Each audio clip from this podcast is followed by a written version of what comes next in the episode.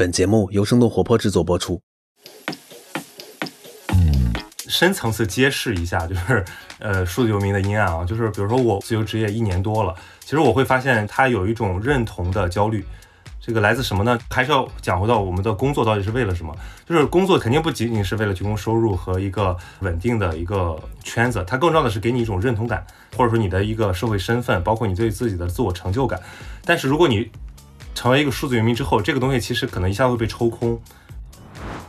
数字游民这个趋势，我最看重的一点就是它其实是一个个人萌发的，不管你是说受到谁的这个启发，或者受到某种人的感染，但最终做出这个决定的人是你。为什么个人理念会发生这样的一个转变？就大家都意识到一个问题，就是我们为什么要工作？如果一个人他有很多收入，但是他却没有时间来消费，或者说没有一个自己的。自自足的、自由的空间去呃安置自己的一些精神需求的话，那它依然会是空洞的。呃，我追求我的生活，以及我要安置我生活和工作关系的这种强烈的愿望，其实催生了数字游民群体。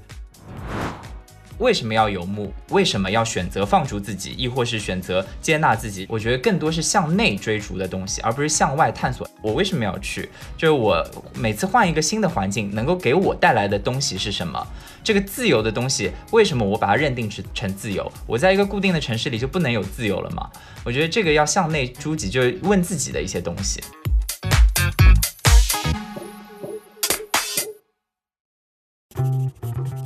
欢迎收听飞书旗下的《组织进化论》，我是主持人 Zara。这是一档专注于职场话题和企业管理的播客节目。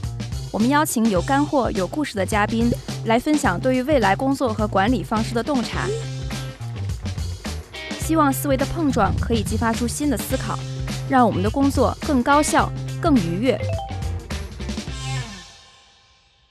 今天我们聊的是一个最近很火热的话题，就是数字游民。我相信大家最近可能多多少少都在朋友圈刷到，就是大理。我发现我周围很多朋友搬到了云南呀，或者有一些去了海南，可能甚至有一些公司把自己线下办公室退租了，然后全员线上办公。越来越多的朋友开始尝试做一个数字游民，尤其是在海外，在疫情之后，其实呃人在居住的地方和他办公的地点已经不再像以前那么固定了。然后我们今天请了两位朋友来探讨这个话题。那先请他们自我介绍一下。第一位是曹宁，他也是播客闲宁期的主持人。Hello，大家好，我是曹宁。然后我有档播客叫闲宁期。然后我现在是一个自由职业者，同时也是一个内容创作者。就像 Zara 说的，可能我也算是广义的这个数字游民范畴吧，就是在呃各地跑，没有居无定所，然后在一边工作一边旅行，一边实践着我自己的这个工作目标。今天我们这期节目也会同步在闲定期上播出。然后另一位嘉宾是杜世超，也请世超自我介绍一下。Hello，大家好，呃，我是杜世超。我其实跟曹宁认识挺久了，然后也上过曹宁的闲宁期的节目。我个人呢，其实是一个社会学的博士，然后我就是现在马上就要毕业，接下来可能会进高校工作，然后我做的研究又和很多数字化的东西相关，所以可能会更多从这个学理的角度来帮大家解构和打破大家原先对数字游民的一些幻想或者是不太了解的地方吧。嗯，我觉得曹宁现在的状态是最接近这个数字游民的，能不能分享一下你现在日常的工作和生活的状态大概是什么样的？其实我觉得在开始讲数字游民之前，我觉得有必要先厘清一下刚才讲的几个概念。其实，比如刚才 Zara 讲的，现在随着疫情，随着很多大公司开始远程办公，有很多人开始想说，我能不能过一种定居在一个风景更好的地方，然后实现远程工作的这么一种生活，和我们传统的讲的那个数字游民的区别。这就是我为什么说我是一个广义的数字游民，因为严格意义上的数字游民，它一定要有一个非常清晰的一个标准，叫地理套利。什么意思呢？就是说你其实是拿着一个更呃高的薪水，在一个一线城市或者是一个呃收入比较高的行业，然后但是在一些呃消费水平比较低，但是很舒适的地区，然后。用更高的消费水平过上更好的生活，那这个是在我看来就是数字游民的他们的一个可以说最大的特征。那其实我呢，现在更多的是更偏向于自由职业，因为我现在整个人还是在国内生活嘛，所以我只是说，呃，自由职业者里面比较喜欢浪的，因为因为我我之前是做媒体，那我的工作方式就是频繁的出差，然后采写。后来现在做自媒体，包括我做视频和播客，那相当于有一些地方我要去呃实地拍或者实地录。那我的这个工作其实就跟我的生活非常紧密，相当于它是我的生活的一个副产品。所以从这个意义上来讲，我也算是一个呃游民吧。你有几还是有几份固定的工作，就不是那种完全居无定所的状态。我还是有租房子的，就是我还是有一个大额的这个固定场所投入。因为典型的数字游民，他们更多的是在国外，在像巴厘岛啊、像那个贾米啊、清迈啊，或者说呃里斯本啊，就是他们过的是一种更加在我看来自由和。飘荡的生活，就是他们可能在一个地方定居个呃几个月，呃甚至是长达一年，然后再不停的换。那其实我跟他比起来，我的旅行最长可能不会超过两个月，因为超过两个月我会觉得有些动荡。呃，世超，你对数字游民的理解是什么样的？呃，我想要就是帮大家打破一下对于数字游民的幻想，是因为我觉得很多人把数字游民的理解，它偏重在这个游民上面，他觉得就是自由，我可以无拘无束的想去我任何的地方。但其实我觉得有两层。需要我们去重新理清，或者是可能大家误读的地方。第一层就是数字游民，它是数字和游并重的两个概念，就你不能说它只有游，它就是一个数字游民。那古代啊，那些写诗的，然后到处旅游，然后采风、画画的，他们用他们作品。卖钱来维持自己的生计，那他们就是数字游民吗？他们生活是自由的，但是和数字没有关系。所以我觉得，就是你要依托在这样的一个数字环境中，在这样一些数字化的帮助和维持之下，同时你又有一定的自由额度，然后你又可以有灵活的时间安排。然后我觉得这个是数字游民，嗯，严格意义上的一个定义吧。然后另外的话，我觉得不是说我地点上的自由，然后我想去哪里就去哪里，它就可以被称得上一种游民的感觉。毕竟我们知道这个，呃。游牧民族，它不是说我想到哪儿游就到哪儿游，它的游是有规律性的，有季节性的。它的每一次游是为了更好的获得他们的资源。那我觉得数字游民也是，他去到任何一个地方也是想要获得更好的资源，帮助自己在工作上得到一定的成长。所以这个自由里面也是有一定的规划和考虑和精细的打算的。所以，呃，我觉得就不是说那么美好的一个幻想，就是我想去哪儿就去哪儿，我的一切都是自由的。我觉得没有，他最后还是为了自己的工作所在服务。所以，他归根结底，他的核心，我觉得还是对自己的工作的认同。他明白自己工作要做什么，然后他同时也明白这个游对于自己的工作的帮助或者是阻力是什么。这个其实是一个很难做到的事情，说实话。嗯，那个维基百科对数字游民的定义是。指那些依靠电讯技术来赚钱糊口且过着游牧式生活的人，所以你问一个真正的在过数字游民的人。数字游民是什么？他更重要会强调生活方式，而不会强调说，呃，我这是一份工作，因为很多种工作都可以以数字游民的方式来进行。比如说自由职业者，然后包括一些远程工作者，还有一些互联网创业者，以及很多投资人。其实大家好像在共享着一种生活方式，可是他们的收入来源和他们的这个工作模式还是有很大的不同。所以我觉得，呃，非常同意杜志超说的，就是因为现在，呃，数字游民好像因为这是一个新提出来的概念，其实也没有多新啊，因为最早它应该是九七年的时候，是那个日立的前 C 由木本次雄他提的这个概念。其实那个时候在互联网发展还没有完全支持这种生活方式下，他们已经预见到了可能会。规模在扩大，那其实我们到现在真正的等着我们的远程工作和我们的很多公司组织已经有了这个意识之后，那大规模的数字游民出现了，尤其是疫情，我觉得大大加剧了这个趋势，所以。呃，还是要破除，就是数字游民是一个很 fancy 的生活方式的这种感觉。因为你要问一一般人说数字游民是啥，他可能觉得是不是那些工作日我在苦逼的社畜，那他在发旅游风光的人，就是边工作边旅行的人。我觉得一部分上是，但也有一部分不是。所以这个比较阴暗的那个那部分体验，是我比较感兴趣的，也是我在很多那个采访过程中非常好奇的，就是说你们这个这么爽的生活方式，那个背后是什么东西？对，其实我发现我身边真正纯粹意义上的数字游民是很少的，就是大部分人更像是远程工作者。比如说，可能大家在云南生活，但是他就做了一份完全线上的工作，但他其实一直都在一个地方，只是说他不需要在什么北上广深这种一线大城市去生活。就是你以你们的观察，就是什么样的工作可以或者工种可以支撑这种生活方式呢？呃，我觉得之前我看那个中文世界可以说是最好的一个数字游民的呃自媒体圈，叫数字游民部落。我看他的总结很好，他就是用那个就是《穷爸爸富爸爸》那本书里面有一个这个收入来源的象限，分别是职员、然后个体企业主、公司老板和投资人。他把这个对照在数字游民上，然后就给划分了四个领域，就是我刚才讲的自由职业者。互联网创业者，然后远程工作者和投资人，其实为什么我要区分这个呢？是因为我觉得，因为从我自己的体感上来讲，我觉得好像我们都在共享一种自由的生活方式，但是那个爽感差很大。你比如说，我相当于是一个自媒体人，就相当于我是把以前的工作方式给拆解到我自己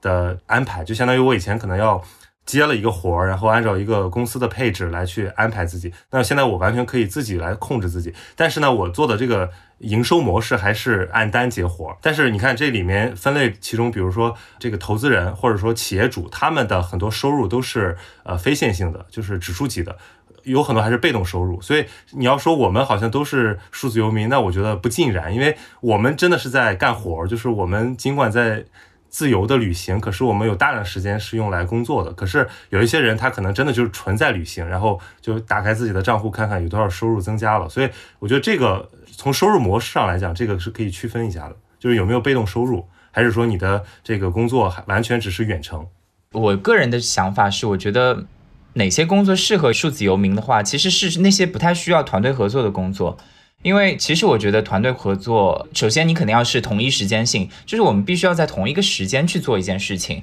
那你如果想做一个数字游民的话，你需要知道你的团队能不能支撑和支持你游民的这样的一个行动。呃，毕竟我们知道游牧民族他以一个团体来进行游民的时候，他们是互相支持的，他们的生活节奏和步调必须是同步的，要一起搬走，一起进入到一个新的。但如果你的这个团队没有办法很好的支持你，或者是大家的时间性不能保持统一的话，我觉得就不太适合啊。那么你可以适合远程工作，就是你们的地点可以不一样，但是时间性上一定要保持是一致的。我个人是这么觉得，所以可能是那些职业比较自由，但是又不太需要团队合作的一些工作，在我看来可能更适合数字游民的工作啊，比如说自由的这样的一些数据的分析员、自由的撰稿人，包括一些 UP 主啊之类的，对。数字游民界他们会有一本叫做什么数字游民圣经的东西，叫那个 “For Our Work Week，中文好像叫每周工作四小时吧，反正翻译的一个很烂俗的名字。但其实这本书是本好书，就是它很早出来，然后我我大概从中 get 到的是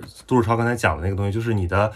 呃生活能不能从一个固定的时空安排中给解脱出来。包括你的工作，就是如果我们说你必须要打卡上班，然后定点工作量计份收钱的话，那这样其实你的工作无论去哪儿，你都不是一个自由的状态。那其实数字游民更重要的是这个弹性要建立起来，就是比如说我可以接一个单，但是这个可能我有一个范畴，比如说两周之内完成，但是具体什么时候干，我是一顿猛干，还是说我每天做一点点，这个是由我自己来把控的。那我觉得这个弹性工作可能也是数字游民的一个特征，就是如果你的工作可以。呃，有有一部分主动权是让渡给你自己的，而不是说你必须要按照企业主或者公司他们的指定的时空安排完成。那我觉得你可以算是过上一种数字游民的生活。所以，在一个粗的颗粒度里面，你的时间是可以被安排；但是如果在一个细颗粒里，它不可以，它没有办法。这个是和游民这个属性不兼容的。我觉得这个是表面特征，就是它看起来是有这个弹性，但是它深层次的能力啊，就是比如说你刚才问什么人适合。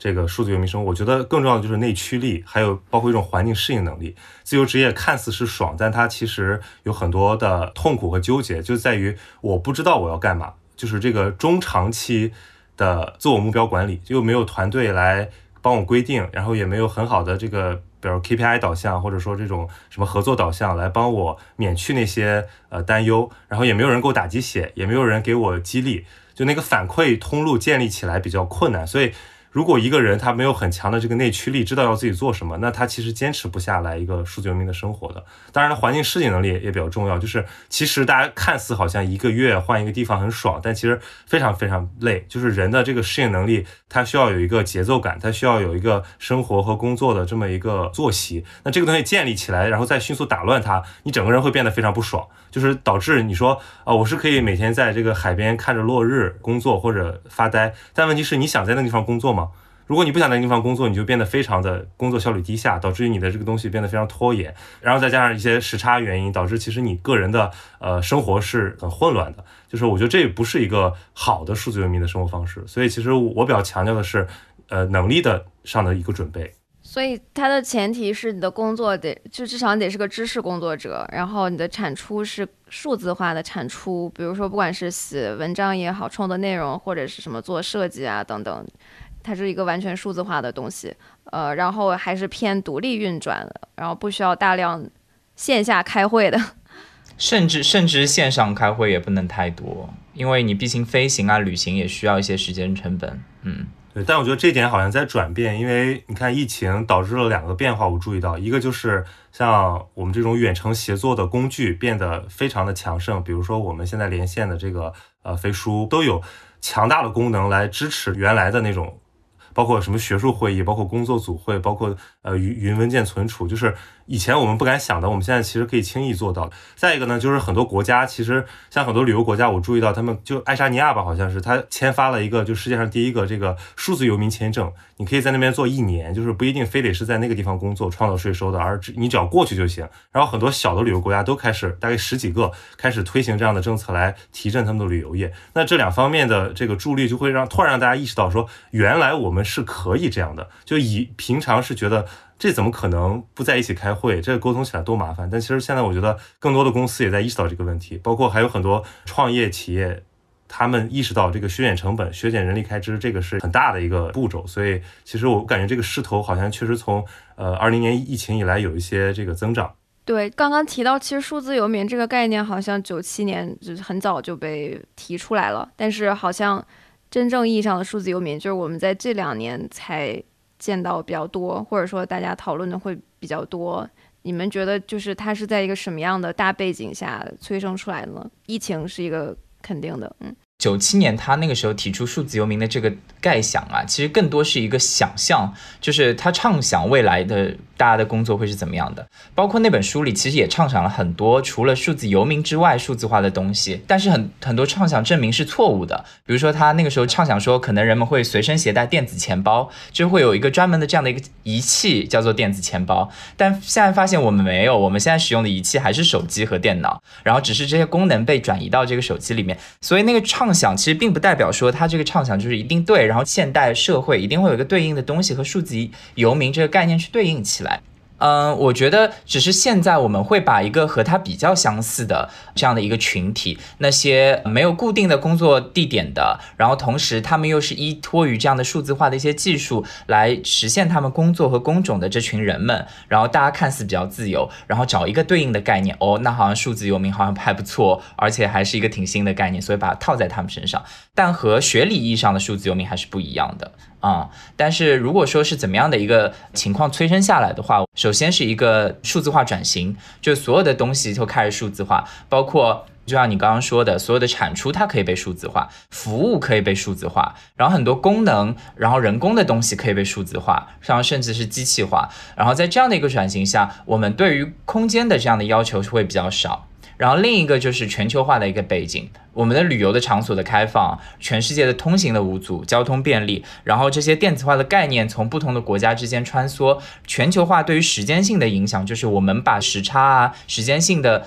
不对应的东西给弥平了，就是它除了让我们空间意义上变平了，从我们时空意义上也开始变平了，然后这种就弥补了很多空间性上我们遇到的一些障碍，所以让数字游民这件事情。本身变得稍微更简单了一点，这是一个大的背景吧。然后当然会有一些次生的东西，比如说疫情啊、偶然性的一些东西，然后会产生了一部分人先行或者比我们更快的进入了所谓的数字游民这样的一个队列当中去。对这个趋势里面，我其实归根结底，我觉得还是一个个人意识的问题，因为数字游民这个趋势。我最看重的一点就是，它其实是一个个人萌发的，不管你是说受到谁的这个启发，或者受到某种人的感染，但最终做出这个决定的人是你，就是你的工作观的改变和你的生活方式的改变。所以，其实我觉得这个是一个非常给个体赋能的一个积极的变化。当然，让它实现的是互联网，是广义的。就刚才我们讲的技术手段也好，组织理念也好，包括这种价值观的传播也好。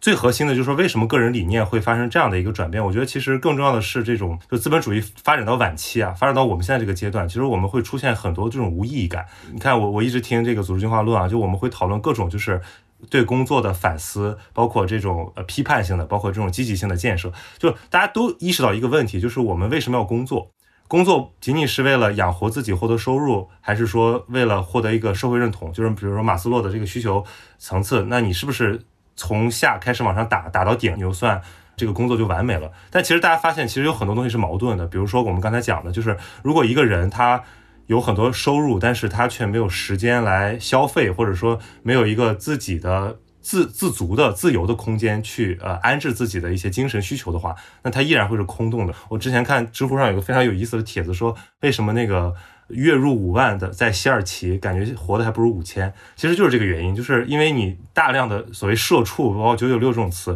它里面的反讽性就是在暗示我们说，这个工作尽管它在收入和这种社会地位方面是 OK 的，但是它在一些方面是缺失的，比如说我们的自由程度。所以我觉得这种意识的觉醒，就是说对个体意识，呃，我追求我的生活，以及我要安置我生活和工作关系的这种强烈的愿望，其实催生了数字游民群体。我去看大量的这种数字游民博主，他们。其实都有一种怎么说，好像就是着了道的感觉，就是说，哎，我知道这个东西好，那我突然意识到它其实是一个解药，或者说是一种救赎的路径，所以他有一种强烈的说要传播的愿望，就是跟别人分享我以前在害怕什么，我现在尝试过之后，我发现那个东西没有那么可怕，或者说我摸索出什么路径，我希望我们来沿着这条路一直走，然后壮大这个群体，来呼吁他们的权益，所以我觉得这是一个很积极的变化。就曹宁正好提到了这个个人意义的这个东西，我其实一直有个好奇，就是说，呃，人们选择去做数字游民，我们看似是他为了追求自由，但是我其实一直想问的一个问题，就是说，他本质性的就是他是否把自己看作是一个游民，就是这个游民的这个属性和说，啊，我选择一个远程办公，但我这个时间自由，我想旅游了就可以去旅游，就是我一边工作和一边旅游和数字游民到底有什么区别？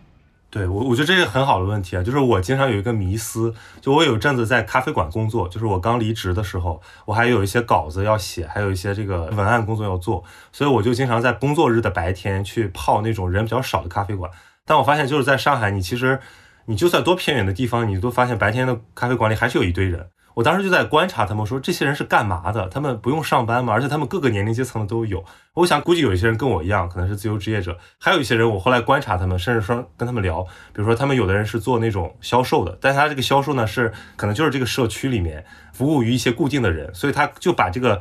公共场所作为他的工作地点，然后他就定期把这些人叫过来。还有的人就是炒股。我后来想想，其实。数字游民也不新鲜，就是因为我们身边靠炒股这种收入养活自己，在家待业的这种，可能在十几年前我的亲戚里面就已经出现了。所以我在想，他们是不是数字游民？那我觉得还是有区别的。最重要的区别就是他怎么来考虑自己的这个生活，就是因为他他不行走嘛，他其实只是，嗯，不要这个企业的那个组织形式。但数字游民有一个很重要的，就是他一定要在。移动过程中安置自己的生活，所以我觉得这个可能是比较特别的，就是他们大部分人数字游民都会觉得工作是服务于生活的，所以说追求更丰富的体验，包括这种跨文化的交流，这个才是我的目的。那么有一份好的工作。他能够适应这种目的，那就 OK。那当然，收入越高越好，或者说越弹性越好。所以，有的人其实，在还没有完全有一个稳定的收入，就是这种弹性收入的时候，就已经走上这种生活。但他发现，随着他不断传播自己的这个价值，那慢慢的也会有一些收入。就是现在我们讲的网红或者一些博主他们在过的生活。其实这个就是一个很大的差别，就是因为你对于一个，比如说我在家炒股，你你你会觉得他是数字游民吗？他其实他不移动，他就是。定居在那里，只不过他享有了一定的自由而已。对，因为我觉得，就是我们从这个简单的游民这个定义上来讲，其实所有的游牧生活的生活方式，没有人是自己选择去游牧的。所有的游牧民族，他们之所以游牧，是因为被迫，因为自然环境的因素。所以从这个进化心理学的意义上，没有人会选择去过一个游牧的生活，对吧？人都是追求安定的，不会说追求不稳定和被迫性。所以我就很好奇，在这样的一个现代社会中，为什么我们会去追求一些不稳定性？哎。那我提一个相反的视角，就你说好像安定下来可能是人的本性，但恰恰相反，我觉得似乎这个渔猎采集这种游牧式的生活才是更贴近我们人的、渔猎采集不等于游牧性的生活，渔猎采集就是我出去探索地图，但我最后会回来，我带着东西回来。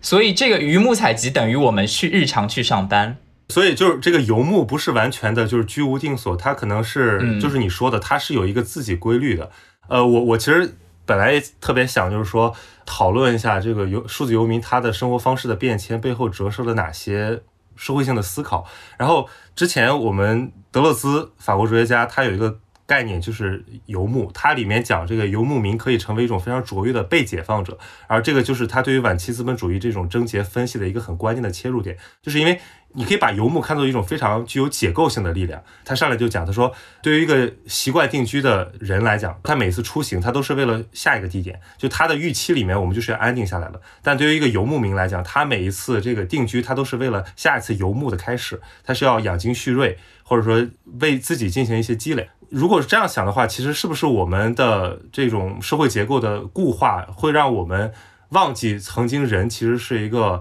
可以过上一种非常。动荡、非常不确定的生活，就我们过于执着于确定性，导致于其实我们压抑了很多那种对自由的渴望。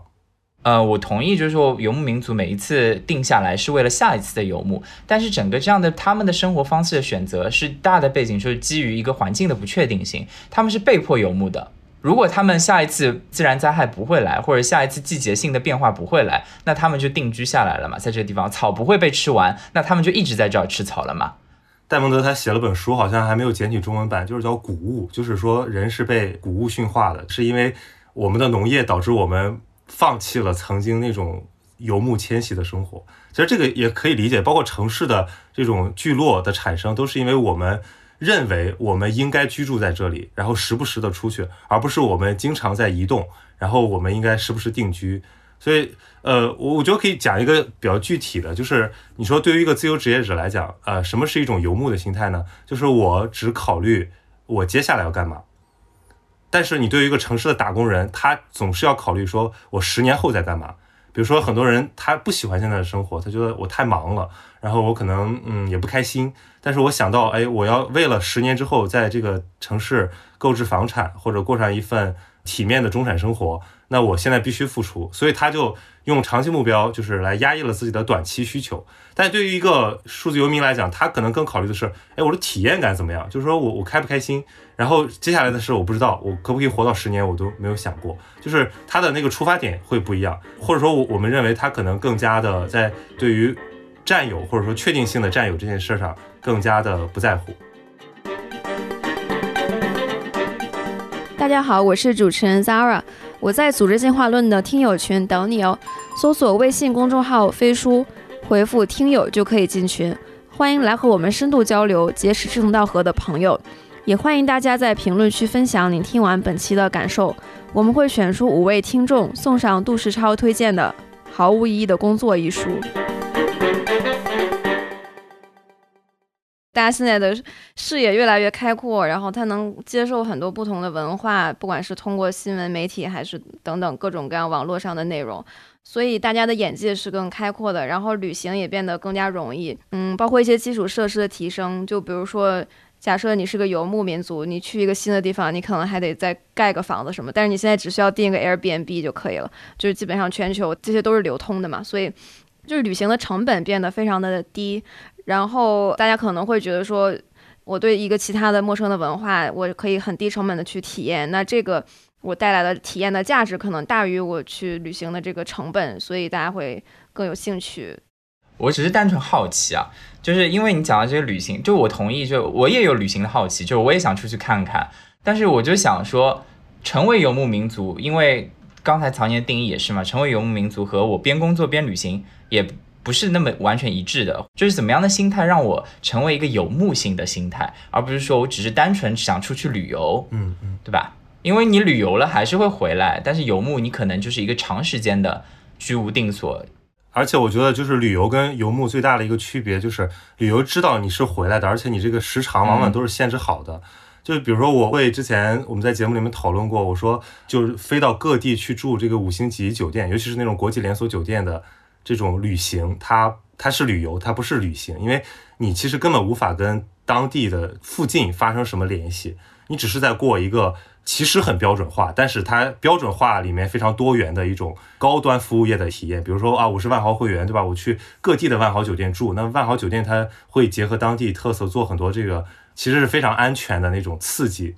来取悦这些游客，国际游客，而且他们其实可以在那边用消费的手段来 cover 掉大量的成本，包括租车、包括沟通、包括语言。但其实这个跟游牧非常不一样，在游客的眼里，他要寻求的是风景，而风景往往是一种其实已经在他脑海里面成型的东西。比如我为什么要到一个偏远的海岛去呢？对吧？其实我已经预期我要去那边看几个点，或者说是 ins，是小红书，是那个孤独星球，它给我渲染出的一种感觉，所以我们才会有一种所谓打卡的感觉，就是我们要过去到那个点，到此一游。OK，我满足了，我可以回去工作了。但是游牧不一样，游牧的心态完全是有点像放逐吧，你要在那边去探索，就是我要在这边构筑一个环境，或者我的 daily routine，就是我去哪里工作，这里有没有？比如说现在是很方便了，比如说很多风景好的地方都有这种。数字游民社群，他们那边其实就有点像共享办公社区了，不仅共享办公，还共享居住，就是把青旅跟那个共享办公放在一起。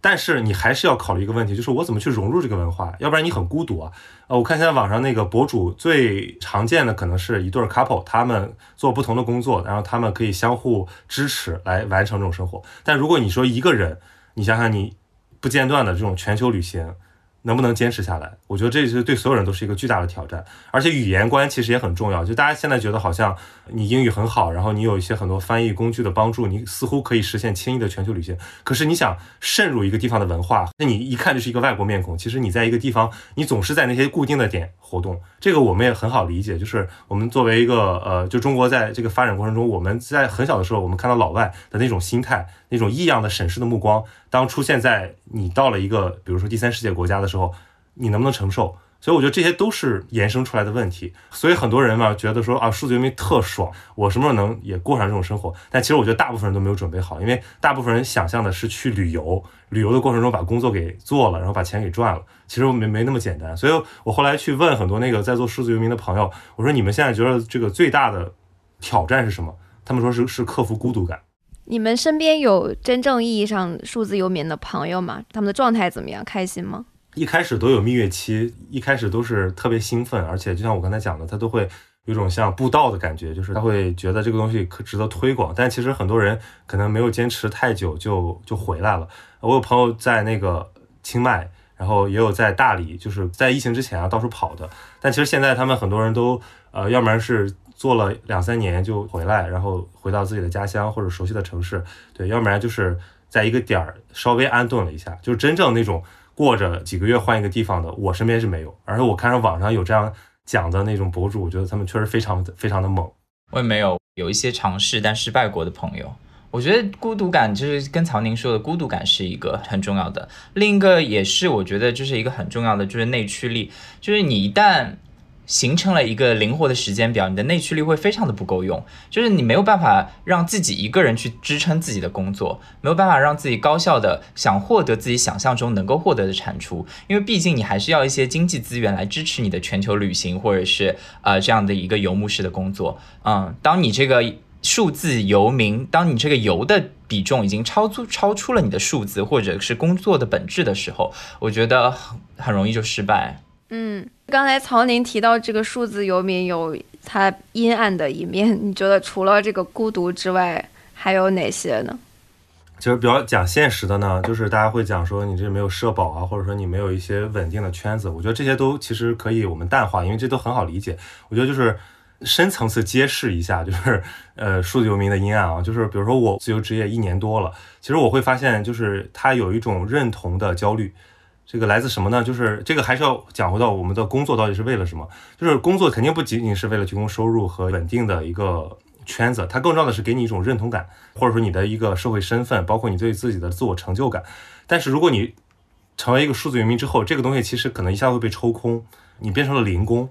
那你不知道你这样工作下去会不会你的声誉会积累，你的资源会积累，还是说它有可能有一天突然消失，你变得没有收入来源？那还有一种就是说，我能不能够通过跟这个群体的互动，获得很多这种成就感？因为很多时候，我们获在工作中获得成就感的方式，不仅仅是收入和我们的什么作品发表，或者说自己确认的，还有就是互动中产生的。这个其实特别玄妙。为什么有的时候要在一起工作呢？是因为大家相互支持，在为一件事情努力，哪怕这个事情可能最后没有成功，但这种感觉特别棒。你会觉得你不是一个人在战斗。以前我听这个东西，我就觉得是资本家在给你洗脑，但我现在觉得这个可能真的很重要，就是一个人工作和一群人工作，你的效率也好，你的状态也好，都不一样。所以我后来我就不得不在我居住的城市租了一个工作室，其实就是 WeWork 共享办公空间。我会为什么觉得它会有用呢？是因为我会发现有一个据点，我可以有了这个据点之后，我就可以把人叫过来，我就可以以那个地方为轴心而活动，而不用变得像一个真正的就是这个无家可归的人一样，在各种公共场所之间乱窜。所以当时看那个 WeWork 的那个记录播客，后来他拍了一个美剧叫 We Crush，就非常有意思，大家可以去看看。就我当时想不通，我说 WeWork 这么差的一个生意模式，为什么还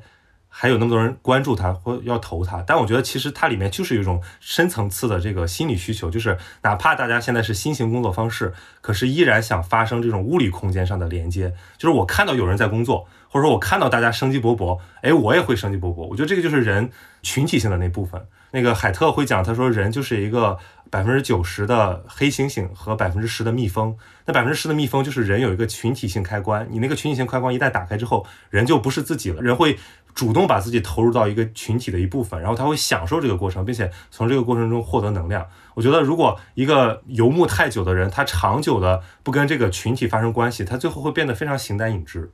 会变得甚至说有点自我区隔，他不善交流。其实之前小的时候，我会看那种，可能就是看电影看多了，会觉得说，哇，做一个独行侠特别的酷，或者去环球旅行啊什么的，然后住在那种青旅或者寄宿家庭。后来真正当我自己有机会尝试了一下之后，我会发现非常非常痛苦，就是你会觉得你跟什么交流都隔了一层，就哪怕这个人对你特别的亲密，或者说特别的友好，你依然觉得你跟他没有亲切感，你你们会觉得这一切都是不稳定的东西。所以我觉得这个就是。嗯，心理需求包括呃，其实我觉得还有一个从心理需求来说的话，其实就我们可能想要去尝试游牧生活的人，或者数字游民的人，他们对于数字游民是有一些美好的幻想在里面的，就是。我觉得他们可能会把游民这个事情看作是不断去探索新的地方，我就要去没去过的冰岛啊，去一些小城镇，然后去一些小海岛，去一些没人打扰的地方。但是如果其实你去知道游牧民族的生活方式的话，你知道他们在游的过程中其实是一个固定的路线的。到了新的一年之后，我又回到了这个地方，下一次又是这样的一条路线。其实它还是要有一个熟悉感和安全性在里面的。我有朋友，他就是很短暂的尝试了数字游民之后，然后到了一个新的地方，他就像说：“哎，我在这个新的城市工作两个月，和我现在回到上海去工作两个月又有什么区别呢？就是我对上海又有产生了一些新的兴趣和陌生感了。那我重新回来不就好了吗？就是想象和你真的会在这个过程中遇到的一些心理的变化。”这个之间的落差可能会导致很多人失败，或者是没有那么严格意义上去遵从那一套自己所谓的游牧式生活的原因之一吧。我觉得也是一些心理上的作用。嗯嗯，对，其实让我们想象一种生活方式啊，就比如说他在一个呃世界五百强企业工作，然后但他现在可以远程办公，他拿着这份收入去一个海滨城市。然后，但他只在那几个点活动，比如说像星巴克、像万豪酒店，他熟悉的东西。你说他是不是一个数字游民？其实我觉得这个是很值得玩味的一个问题，因为我们大量国际旅行中看到的，其实外国人都是这种状态。还有一部分就是真正说我们说在地的，就是他会愿意跟一个社区发生一些联系。但其实一旦人开始建立在地的联系之后，他对于那种游荡的那个需求就会大大下降。其实我也是这样，就是。我一旦在跟几个点建立了比较深入的联系，包括在那边认识一些当地的朋友之后，我会觉得我为什么要去那么多地方？我只要定期回访他们就好啊！我想念我的这个朋友，或者我想念那个地方的某个时段的气候，那我只要需要再定时的回到那儿就好，我不需要再开拓新的这个，就像就像抢占据点一样。所以有的时候游荡真的是为了停下，但有的时候停下是为了游荡。所以我觉得可能还在这种状态中切换。我觉得人都是既需要。归属感也需要新鲜感，这两个之间可能得找一个平衡吧。对，像我是过去就我大概是每四年换一个国家或者是城市，然后我觉得这个节奏还是可以的。就可能每个人得找到一个自己的节奏吧，可能不是绝对意义上的一直在游荡。嗯，而且我现在比较强调的，其实就是像 Zara 说的，是从你的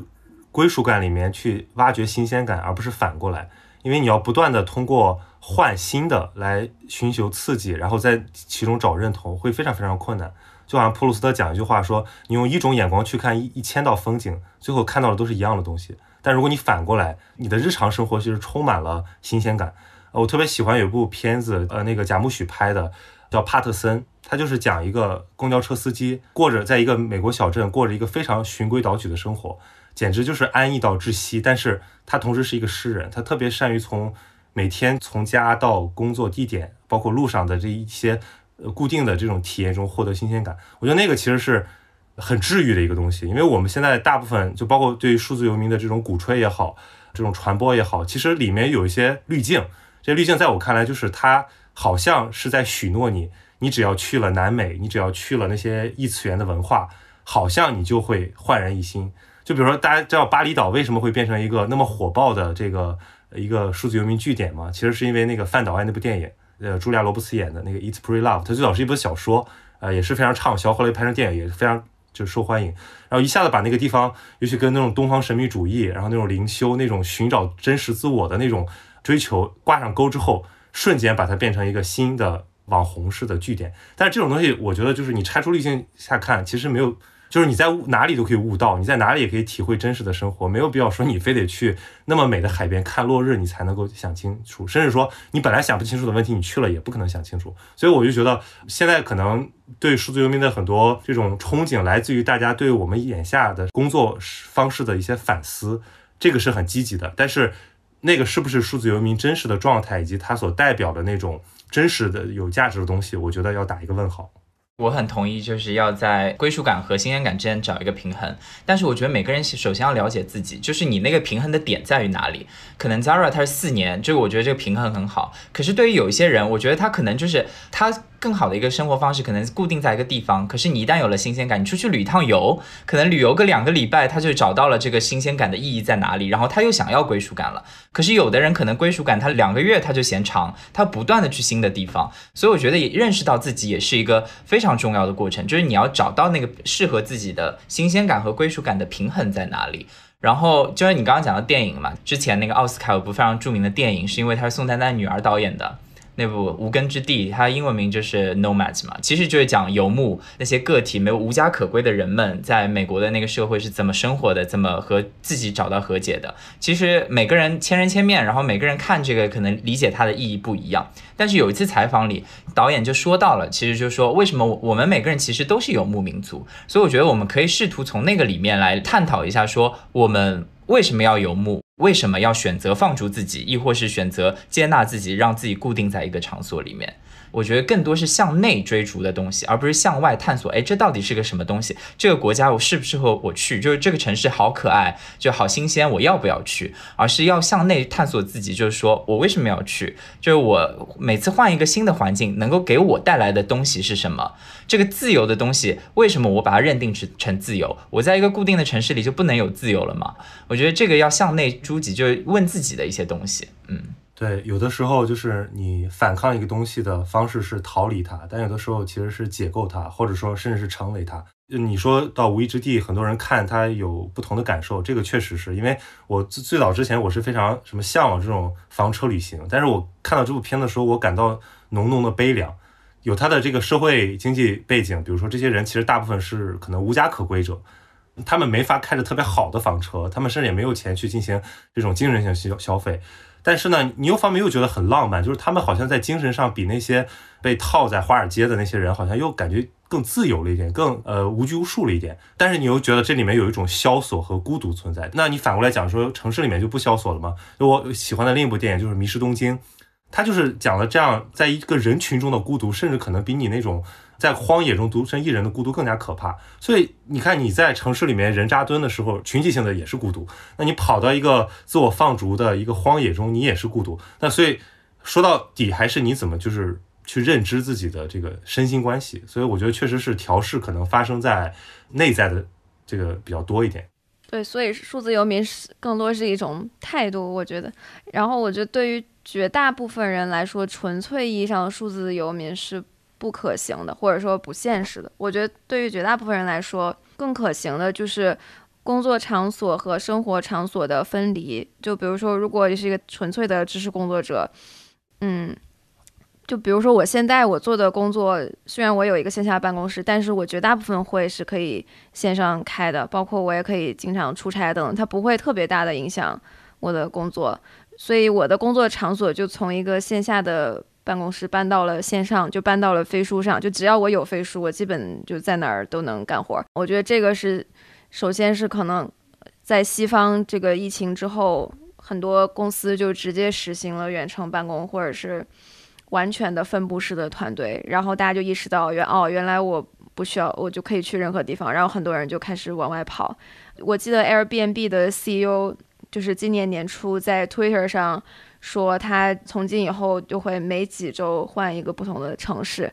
然后他也鼓励 Airbnb 的团队，就或者是他们的员工去不同的 Airbnb，就是他本身作为一个公司也想去提倡这样的一个生活方式。对，我所以我觉得我们可能只是在一个非常宏大的趋势的那个非常初级的阶段。大家想想，就是一个工作观是怎么形成的？其实有大量的这种。被社会设置好的议程，包括我们的模仿，我们看到什么样的工作，我们就想象自己以后会怎么样工作。但如果这个工作方式本身在发生变化，其实我们下一代，包括通过教育培养起来的新的人才，他们将怎么工作，其实是我们现在完全不能预料的事情。我最近也在看这本，就是那个。伯雷格他出的这个新书中文版《Bullshit Jobs》，它里面其实它的解构性更强。它就是说，大量的工作是没有意义的，就他们本身就是为了被创造出来，就是自我自我重复、自我确证。但是你你又想，他这个这么革命性的想法，如果我们把这个工作拿掉之后，那这些人怎么安置，或者说我们要怎么完成这种过渡，是一件非常非常困难的事情。但我我只能期待于一个比较渐进的，就是说我们可以尝试一些新的工作方式。通过这种什么进两步退一步的这种迂回式的探索，看看能不能改善一下这代年轻人对于工作的认识。我想反问一下 Zara，就是你其实已经在一个大家普遍理解的工作里面，在践行一种比较新的工作和生活的方式。比如说，很多时候你是可以弹性安排的。那你觉得这种趋势是不是很普遍的在发生？并且你觉得这个东西它有没有在重新改观我们对于现在工作的看法？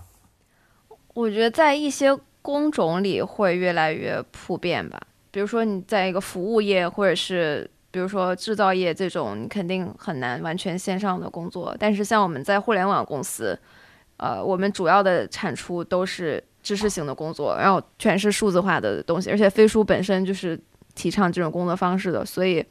至少对于飞书团队，我们比如说所有会议我们都默认是线上的，都会开一个视频会议，然后。因为我们的团队分布在可能至少八个不同的城市，所以我们很多时候找同事开会之前，我们都不会问，也不在乎对方在哪儿，我们就假设就全都是线上的。然后大家已经非常熟悉了这种完全数字化的办公方式。然后我觉得很多用飞书的企业也是这样的，嗯。但是我觉得这个还是少数吧，可能绝大部分人还是得主要在一个地点，嗯。对啊，这其实衍生出一个问题，比如说。所有的东西都线上化之后，会不会反而造成了更多的这种精力的牵扯？或者你会担心，因为我是默认为 online 的状态，那比如说，如果我今天就是突然想隐了怎么办？或者说我本身是有一个想要专注的时间，不想被打扰怎么办？对，我觉得这是很好的问题。包括我今天也想跟你们聊的一个另一个话题，就是说工作和生活的。边界，因为呃，如果你是一个数字游民，或者说远程工作者、自由职业者，其实你是没有物理上的工作和生活的边界的，因为你不用每天坐班去一个办公室，所以就没有上班下班这一说。那你上班下班，你有有没有在工作，完全是自己要决定。那其实我觉得这个对人的要求甚至是更高的，就是需要人很强的自律性，有的时候甚至是。要控制自己不要去工作，这个其实是很难的。对对对对对，我之前说过一个暴论，我说其实就是定点下班的工作更幸福，就是因为你在下班之后，你就可以完全的忘掉你的工作，就是哪怕那是一个你热爱的工作，但是你都可以有一个时间放心的安放在那儿。但是对于一些创意性工作，对吧？比如像你说的，要控制自己不去工作，比如说我经常晚上睡觉，然后听一个什么东西，我就会突然坐起来，然后。搭出电脑开始写，然后有时候经常搞到很晚。我就在想，你这是不是一种对自己的消耗？我觉得这个边界的模糊是一个，就数字化带给我们的一个隐忧。包括有一些更可能更更极端的一些反思，他们提这个概念叫数字狗链，就是说，其实有的时候这个技术的东西可能会让你变得更加无孔不入的被监视也好，或者说被控制也好，虽然它非常隐秘，但是它其实还是会对你造成了非常多的侵扰。对。我我可能是因为我学科背景的关系，所以我很喜欢就是站在另一个视角，试图去提出一些自己的疑惑，所以我可能今天扮演更多就是呃站在另一个立场来跟你们对话，所以我个人会是觉得是确实像跟曹宁说的，有办公室是一个更幸福的。我其实现在成为一个就是没有办公室，然后需要接近于数字游民的状态，很大程度上因为被迫。然后我其实是很向往有一个办公室的生活，就像刚才大家的讨论，就是说我们成为数字游民其实是为了追求自由。可是在我看来，因为成为数字游民之后，工作和生活之间，就像你说的是没有边界的，它反而是更不自由的。你无论是旅游还是什么，都是和你的工作绑定的。可如果你就是一个朝九晚五，你有办公室，你一旦到了晚上五点，你离开了办公室，从时间性和空间性上，你都脱离了工作这样的一个事情。那从这个意义上，到底谁更自由？这是一个很好的问题，所以有的时候我们在讲说，可以通过远程办公去 cover 大量的这种沟通啊，或者说这种线下的一些需求，但是有很多很微妙的东西，好像目前我们还很难找到方式替代。我前两天给学生讲课，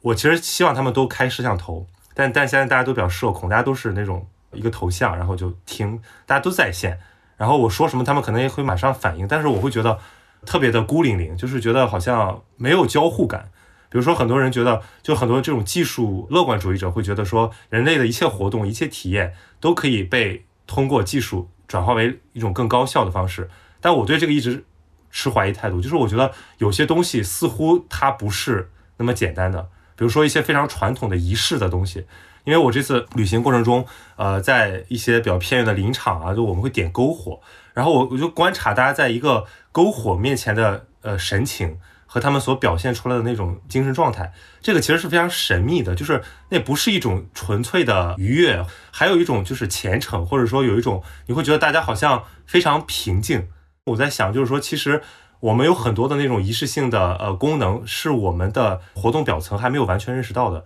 比如说我刚才讲的这个团队工作，就其实有的时候你只是想要有个依靠，或者说呃有个吐槽的点，就是或者分散一下责任等等等等。这个东西没有那么明晰，它也不是非常轻易的就可以被呃其他的一些功能所取代的，所以我觉得这个就是需要，比如像飞书这样的尝试，就是走得更快一点，就是更多的去探索这种可能性，然后才有可能为我们揭示一个好的工作到底意味着什么。对，像很多那个完全远程的或者分布式的公司，他们也会，比如每半年把大家聚在一个地方办一个 offsite 或者。团建什么的，就还是人与人之间的连接是很有必要的。然后我觉得飞书就是我们从工具的角度试图在线上去营造这种氛围感。就比如说，它有很多愉悦的小的点，比如说你发了个消息完，很多人在上面表情回复啊，或者是你的那个文档被很多人点赞或者看到评论啊等等，就是那种被看到的感觉。呃，它有一定程度上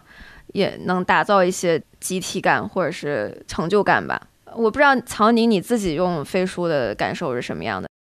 我是觉得首先飞书很酷，然后它很繁复，这个是我的第一感受。但是我会发现，就是掌握高效工具，你对你工作效率的提升其实就是指数级的。就可能你学它花十分钟，但是可以每每次工作帮你省一个小时。但如果你不愿意花那十分钟，你可能每次的工作还要繁复很多。呃，那我们聊一下未来的趋势吧，就是你们觉得。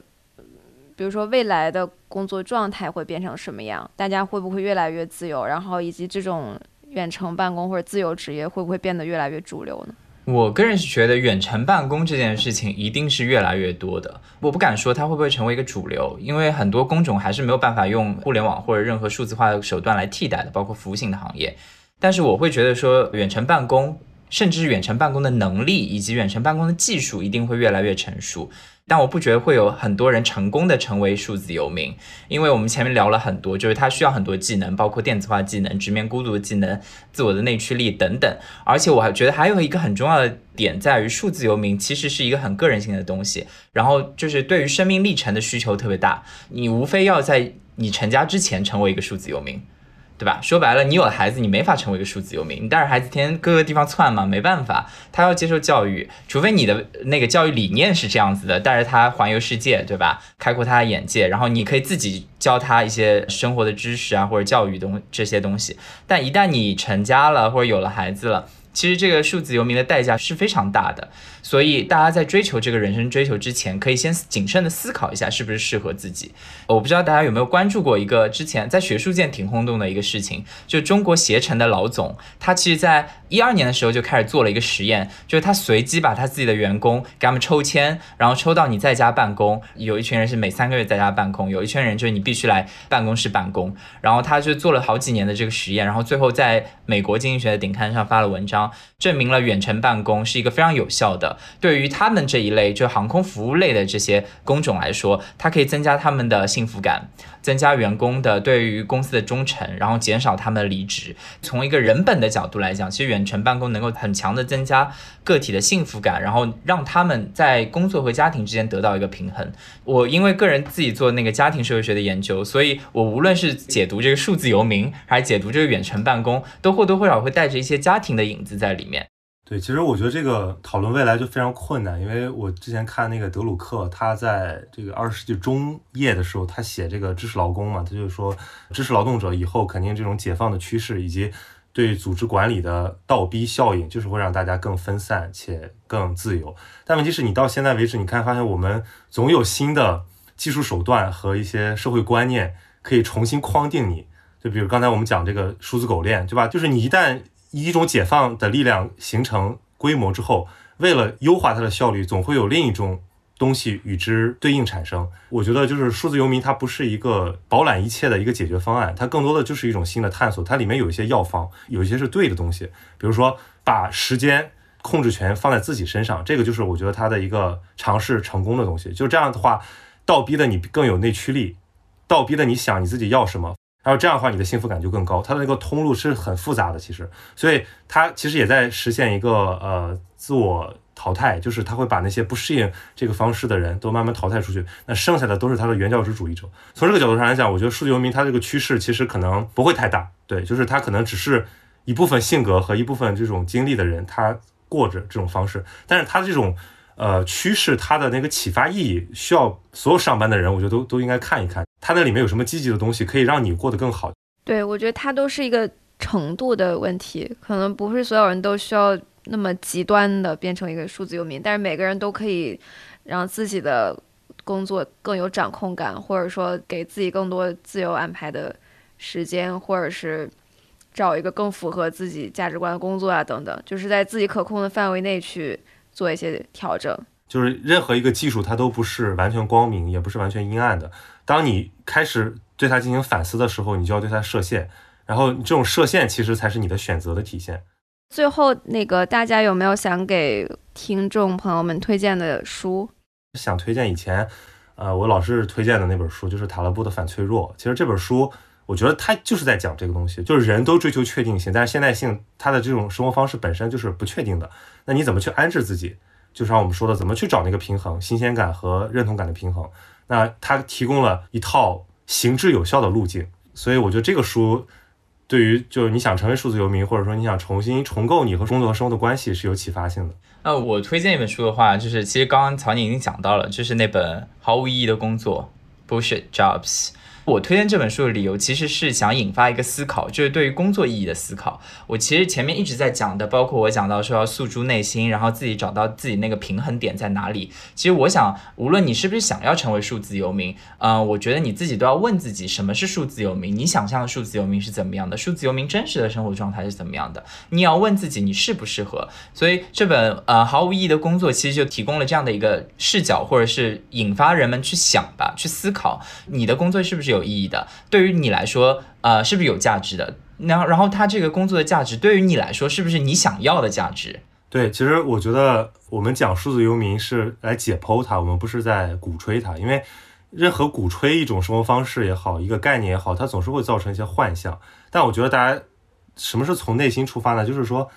你的天性是怎么样的？比如说你说你不想被管束，或者说你比较。呃，有的时候比较懒，有的时候又非常勤快。那你这种性格，你天然可能适合这种方式。可能就是你在自己探索了一段时间之后，你过上了这种生活之后，你才知道哦，原来他们管我们这群人叫数字游民。我觉得这个比较健康，对吧？不存在就是说你。天天就是在加班，然后说，哎，我什么时候能不加班？然后看到哇，他们说数字游民很好，我要去试试。我觉得这样多半都过不成。你比如说今天咱们要聊数字游民，我从来没觉得自己是个数字游民。然后我今天去查了好多资料之后，我发现哦，其实我是符合他的定义的。然后我会觉得，行，那我们可以来聊一聊。所以我觉得更重要的是那个内驱力。你为什么要做一个事情？是你自己的心愿，而不是说啊环境或者说某些东西的吸引，那个可能是最重要的。那我们今天先聊到这儿吧，谢谢两位时间。本期的组织进化论就到这里。如果你喜欢这档节目，欢迎转发给身边感兴趣的朋友。我们也期待你在节目下方的精彩留言，同时也邀请大家加入我们的听友群，请添加我们的小助手为好友，微信号是飞书 OKR 的全拼。在这里，你可以跟我们深度交流，结识志同道合的朋友。也欢迎大家关注飞书的微信公众号。或者访问飞书官网飞书点 cn，感谢大家的收听，我们下期再见。